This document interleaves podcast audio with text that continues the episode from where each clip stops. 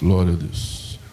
Eu vou ler só um versículo que todo mundo conhece de cor. João 3,16. Quem conhece?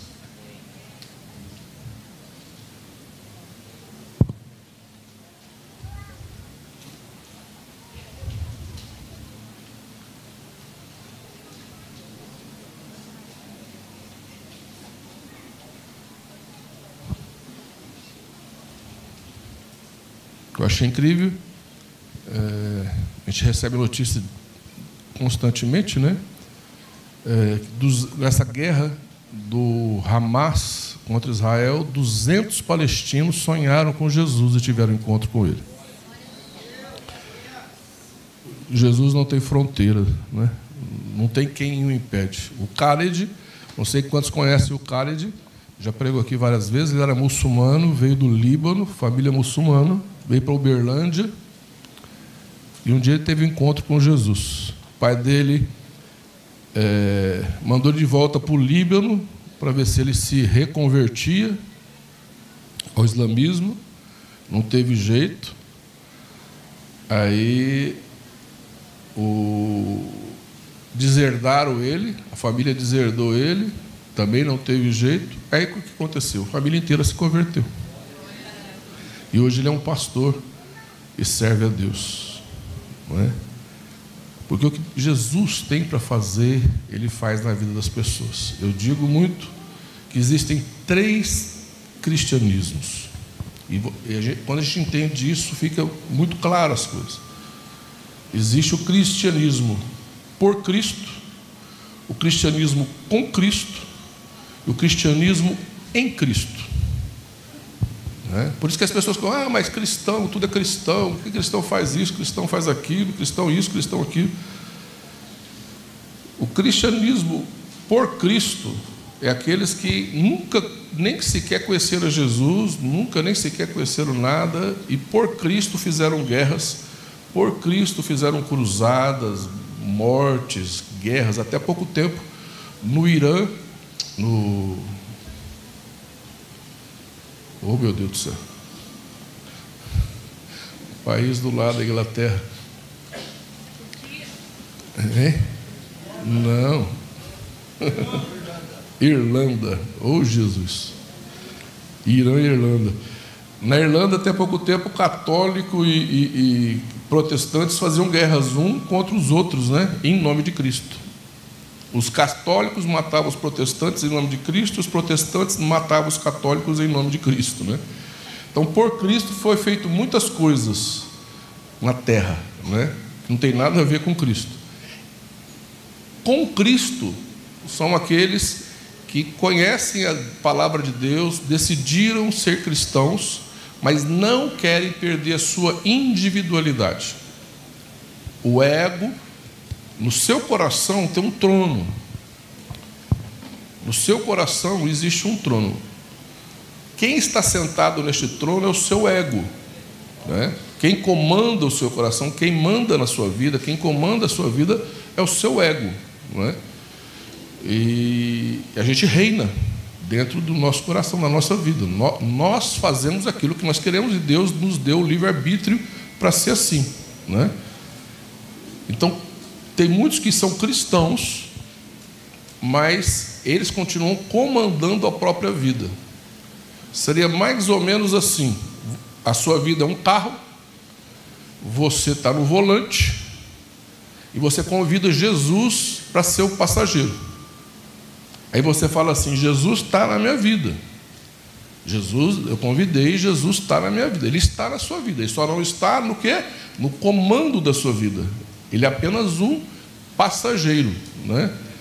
E a gente fala, não, Jesus está na minha vida. Ele está na vida, mas não está no controle. Não é?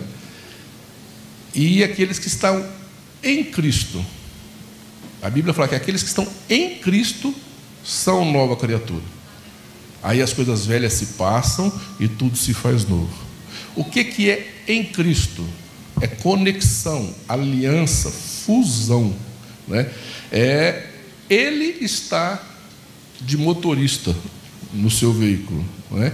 Ele que está sentado no trono do seu coração. Quem está em Cristo está mais preocupado em fazer a vontade de Deus do que a sua própria. Quem está com Cristo quer que Deus cumpra a sua vontade. Então ele ora, fala, Senhor, a minha vontade é esta, o meu desejo é este. E eu quero que o Senhor faça isso na minha vida. Agora, aquele que está em Cristo, ele ora diferente. Ele fala: Eis-me aqui. O que, que, a, o que, que Maria disse para o anjo, diante de uma situação tão complicada? Eis-me aqui, seja feito em mim, conforme a tua vontade.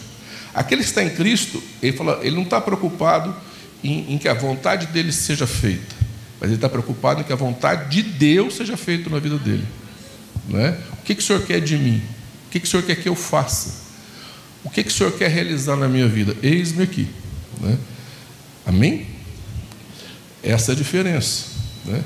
Mas é, João 3,16 diz assim: Deus amou o mundo de tal maneira que deu seu único filho, para que todo aquele que nele crê não pereça, mas tenha vida eterna. Pai, nós te louvamos, te agradecemos pela tua palavra, porque é ela que nos orienta, Senhor.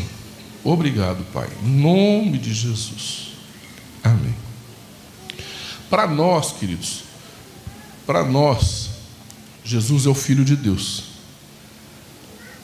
Para nós que conhecemos a palavra, para nós que aceitamos Jesus, Ele é o Filho de Deus que veio na terra, o Verbo se fez carne, habitou entre nós e morreu para vencer a morte e para te salvar. Né? Então, acima, acima de qualquer coisa, o que, que nós cremos? que Jesus morreu para nos salvar. Quem é que aceitou Jesus e está salvo? E que essa salvação não é pelas tuas obras, essa salvação não é pela sua religiosidade, essa salvação não é pela sua performance espiritual, essa salvação é porque Jesus morreu na cruz para te salvar. Amém? A única coisa que você fez foi aceitar o que ele fez por você. Né? Por isso que a Bíblia diz: nenhuma condenação há para aqueles que estão quê? em Cristo, não com Cristo, em Cristo. Não é? Diferente, com Cristo ou em Cristo. Nenhuma condenação há para aqueles que estão em Cristo. Não é? Então, nós cremos na salvação. Amém? Nós cremos que Jesus morreu, ele ressuscitou, venceu a morte, e que você aceitou Jesus, você, o teu corpo morre, mas você vai viver eternamente com Deus. Amém? Nós cremos que existe um novo céu e uma nova terra, que existe a nova Jerusalém, e que você vai viver eternamente com Deus, e que Deus vai restaurar todas as coisas no princípio original. Amém? Então nós cremos assim, porque esta é a nossa fé, é o que está escrito na Bíblia. Né? Você aceitou Jesus, você está salvo, e se você morre, você vai para o Hades. E no Hades você vai para o paraíso. Amém? Hades é o lugar onde ficam os mortos e paraíso é onde estão os salvos em Cristo. Nós cremos que quando Jesus voltar, e está na Bíblia, a trombeta vai tocar e os mortos em Cristo ressuscitarão primeiro e subirão para a presença de Jesus. Logo em seguida, nós, os vivos, estivermos aqui, vamos, vamos supor que agora a Bíblia, a, a, a, trombeta toca. Tocou a trombeta, os salvos vão ouvir a, a trombeta e vão desaparecer da terra. Esse é o arrebatamento. E você vai ser arrebatado.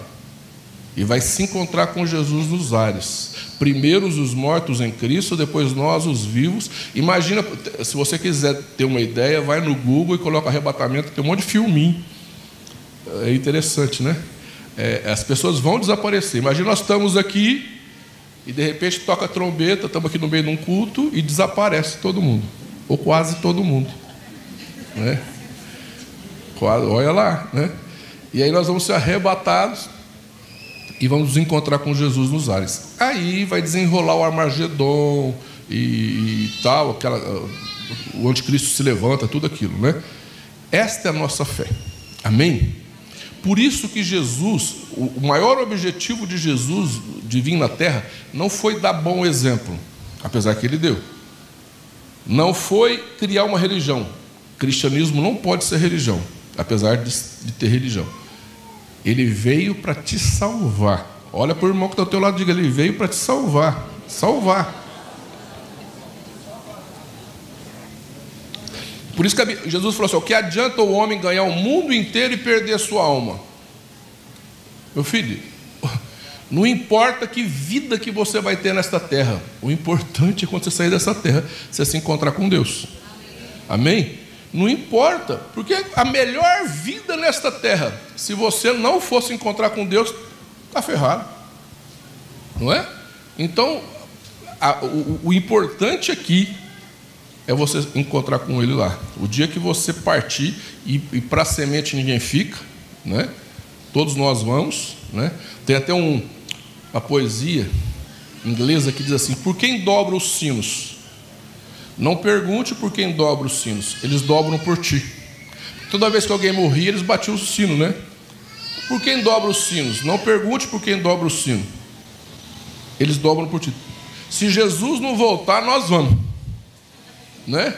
Isso é fatal, né? Se ele não voltar na sua geração, você vai. O importante é você ir com ele. Amém?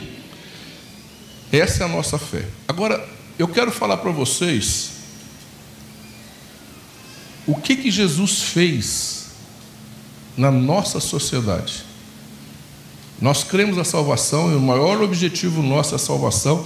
Eu vivo pela salvação e eu oro eu sempre falei, Senhor, se um dia eu tiver que deixar os teus caminhos, que eu morra na véspera igual peru, né? que eu morra na véspera. Eu prefiro morrer do que perder minha salvação, porque pelo menos eu morro antes, mas vou para o céu. Né? Agora,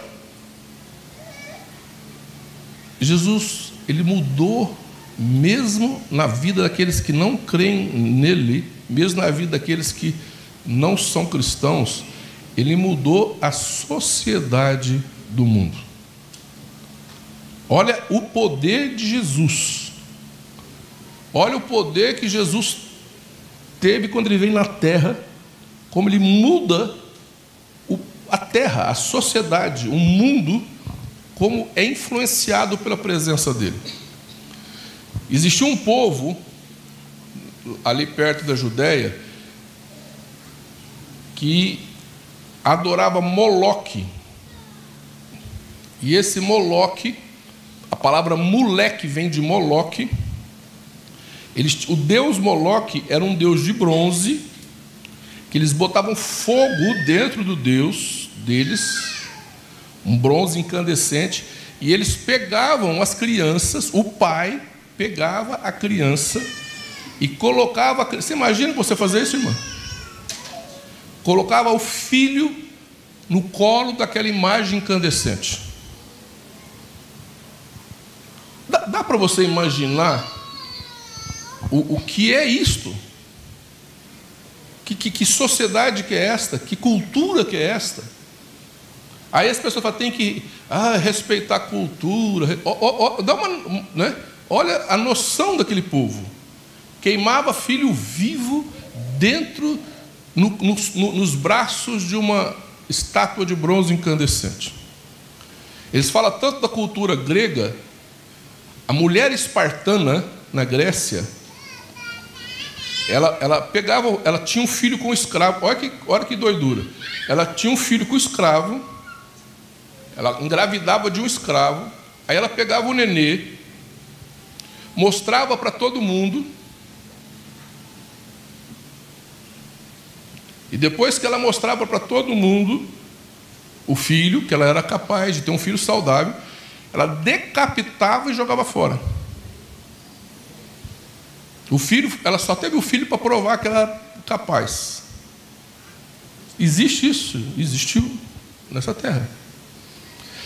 Esparta é um vale que foi dividido em 800 lotes, onde homens guerreiros, todos os homens guerreiros homossexuais. Mulher só servia para procriar. E, e, se a mulher estudar, ela vai ver que o único lugar no planeta que ela é respeitada é dentro do cristianismo. Aí, eles pegavam as crianças com sete anos de idade eram dadas para o Estado. Criança com sete anos de idade, o Estado criava. E vamos dizer que vagou dez lotes. E tem 20 crianças que chegou na adolescência para ocupar aqueles lotes.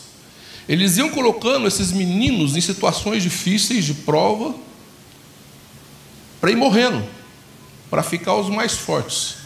E vamos dizer que dos 20 sobrou 15. E tem 10 lotes. Eles precisam de 10, eles não precisam de 15. Eles botavam os 15 deitados e começavam a bater. Até morrer 5. E ficar só 10 para ocupar os lotes que estavam vagos. Essa é a Grécia. Né? O... Os maias, quando os espanhóis chegaram aqui, eles faziam sacrifício de pessoas vivas naqueles templos no México. E aí eles pegavam, colocavam pessoas jovens, muitas pessoas muitas vezes virgens, e cortavam o coração, cortava e tirava o coração da pessoa enquanto ela estava viva. Estas eram as culturas que existiam. E se eu ficar falando aqui, tem muita coisa. Então, observa o que Jesus fez numa sociedade, no mundo. Até hoje, a gente vai na África, o Ivaldo Esmeri teve lá, o Ivaldo perguntou para um homem por que, que ele tinha duas esposas. E o homem disse para ele o seguinte: buscar água é longe. Enquanto uma, me, uma vai buscar água, outra me serve. Dá para ter uma noção disso. Que na África hoje, 2023, aonde o cristianismo não entrou, mulher funciona como um animal. Em 1800 e pouco, quando chegou um missionário na Índia, 1800, gente. Lá é o hinduísmo, eles não aceitam o cristianismo. Eh, aquelas coisas, fotos lindas. Ah, lá lá, no, lá no, na Índia, eles não enterram, eles cremam. Eles fazem uma pilha de madeira e botam o defunto junto, em cima e, e, e, e queima o defunto. Quando o primeiro missionário chegou na Índia, ele encontrou uma cena. O marido sendo cremado com a esposa viva do lado. A esposa morria viva ao lado do marido. 1800, num país que o cristianismo não entrou. Mas lá até aí eles lutaram, lutaram, porque lá a Inglaterra entrou, tal, e eles lutaram, lutaram até conseguir proibir isto de matar a mulher junto com o marido. Mas aí eles têm uma cultura que é, a viúva é maldição ter uma viúva dentro de casa. Então os filhos expulsam as mães de casa. Tem cidades só de viúvas. Você faria isso com a irmã Badia, ô, ô Vanessa? Imagina, Patrícia. Você pegar a Dona Badia e botar para a rua. Não, a, a, gente acha engraçado assim, né? Põe, no, põe na nossa realidade. Está tem, tem, tem, tá, tá acontecendo agora lá. Muitas mães, e tem trabalhos cristãos, missões cristãs, alimentando essas mulheres nas ruas. Porque o Deus deles diz que é maldição ter uma mulher viúva dentro de casa. É? Então, quando você olha para essas coisas e você começa a perceber essas coisas, você vê o quanto Jesus fez diferença no mundo. O quanto a pessoa de Jesus, a cultura de Jesus, os ensinamentos de Jesus fizeram diferença no planeta. O quanto Queridos, na, na Índia até hoje, o pai vende a menina a menina de 12 anos para ser para prostituição. E essas meninas, elas, elas morrem com 20 e poucos anos e são embrulhadas em lençóis e colocadas para o lixo levar embora. Não tem nenhum enterro digno.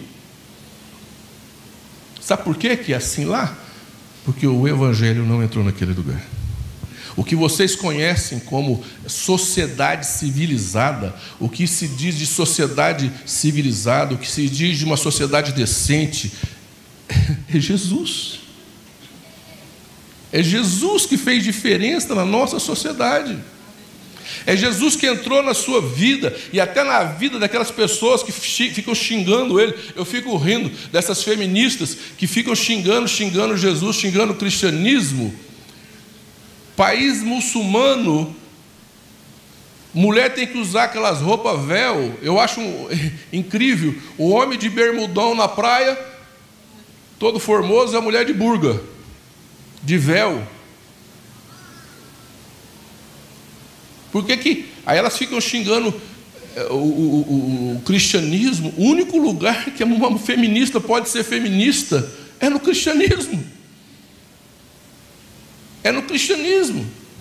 A Europa abandonou, a Europa abandonou o cristianismo e o islamismo está entrando ali, principalmente na França, e está dominando em pouco tempo, algumas décadas, aqueles países vão se tornar islâmicos, principalmente a França. Aí não tem gay, não tem, é, é, não tem feminista, não tem nada. Tem que obedecer, ser muçulmano e acabou. Aí sabe o que eles vão dizer? A gente era feliz e não sabia. Porque eles não souberam usar a liberdade que Jesus deu. Por que, que o cristianismo é diferente e ele dá liberdade e não obriga todo mundo a ser cristão? Porque cristianismo não é religião, é uma experiência aqui dentro. Se a pessoa tem, ela tem, se ela não tem, não tem jeito. Mas para para pensar. Eu quero que vocês pensem nesta manhã a diferença que Jesus fez no mundo. A diferença que Jesus fez numa sociedade do mundo inteiro. A diferença que Jesus fez na vida das pessoas. Agora, para para pensar, se Jesus não tivesse vindo, se Jesus não tivesse morrido numa cruz, se Jesus não tivesse nascido, quem seríamos nós? Como seria a nossa sociedade? Talvez nós estaríamos aqui hoje fazendo um sacrifício de criança. Talvez hoje, em comemoração a alguma coisa, a gente estaria queimando uma criança ou matando uma mulher. O duro que é sempre mulher e criança, né? Nunca o homem, né? Seria, o que, que nós estaríamos fazendo aqui? O que, que o mundo estaria fazendo? Como seria o mundo se Jesus não tivesse nascido? Para nós, ele veio e morreu para nos salvar, e é o que mais importa. Mas para o mundo, para a sociedade que nem crê no que nós cremos, como seria esse planeta como seria a terra se Jesus não tivesse nascido? Será que as mulheres espartanas estariam cortando o pescoço das crianças até hoje? Será que tinha gente colocando criança no colo de, de estátua de bronze incandescente? Se na Índia, que é hinduísta, até hoje acontecem essas coisas, nós seríamos assim também. Por isso, preste atenção no que eu vou dizer nós temos muito mais motivo para glorificar Jesus e para agradecer a vinda dele do que qualquer outra coisa nessa vida. Só o fato de você ter liberdade, ter respeito e ser respeitado já é um motivo de você levantar os braços e agradecer a Deus, porque quem fez isso foi o cristianismo. Eu fico, eu fico vendo os comentários falar assim, que as feministas, aqueles comunistas, socialistas, é porque a cultura judaico-cristã. As pessoas não leem e não estudam. A, judo, a cultura judaico-cristã tem que acabar. Se a cultura judaico-cristã, divulgada pelo cristianismo, não existisse, o que seríamos de nós? Porque a Índia ela é bonita só em foto. Você imagina uma cidade de 5 milhões de pessoas que o esgoto corre a céu aberto. E corre para um rio chamado Ganges, onde as pessoas vão lá beber água, porque é pura. Você beberia água do Tietê? A água do Tietê é mais limpa que a água do Ganges. E toma banho. E o diabo fala para eles que aquilo ali é purificação. Vocês entendem, queridos, que o que Jesus fez na sua vida é muito importante? Você entende que o que Jesus fez na sua vida vai muito, muito além do que você pode imaginar? E que se as pessoas ocidentais tivessem consciência, até elas estariam agradecendo a Jesus porque ele nasceu. Porque se Jesus não tivesse nascido, quem seríamos nós? Se Jesus não tivesse nascido, o que seria da nossa sociedade? É só estudar e ver as outras culturas à nossa volta e ver o que, que era, para a gente saber que a gente seria daquele jeito. Amém? Vamos ficar em pé, queridos.